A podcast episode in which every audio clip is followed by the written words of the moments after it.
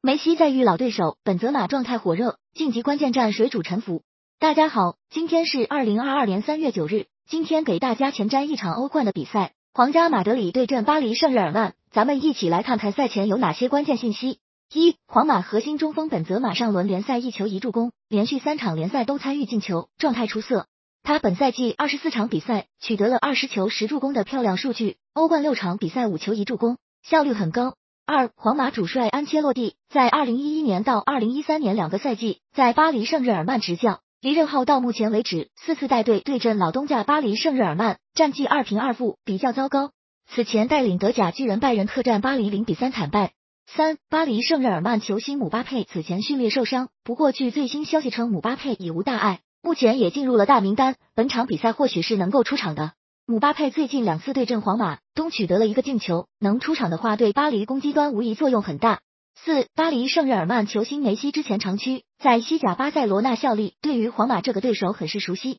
是他的老对手了。不过从二零一八到二零一九赛季至今，梅西一共七次对阵皇马，结果是零球零助攻的数据。五，巴黎圣日耳曼从去年十一月至今，客场比赛十二场有十场兜球。没有多球的两场比赛，对手都是法国杯中客战低级别的球队。整体来看，大巴黎客场的防守很不牢靠，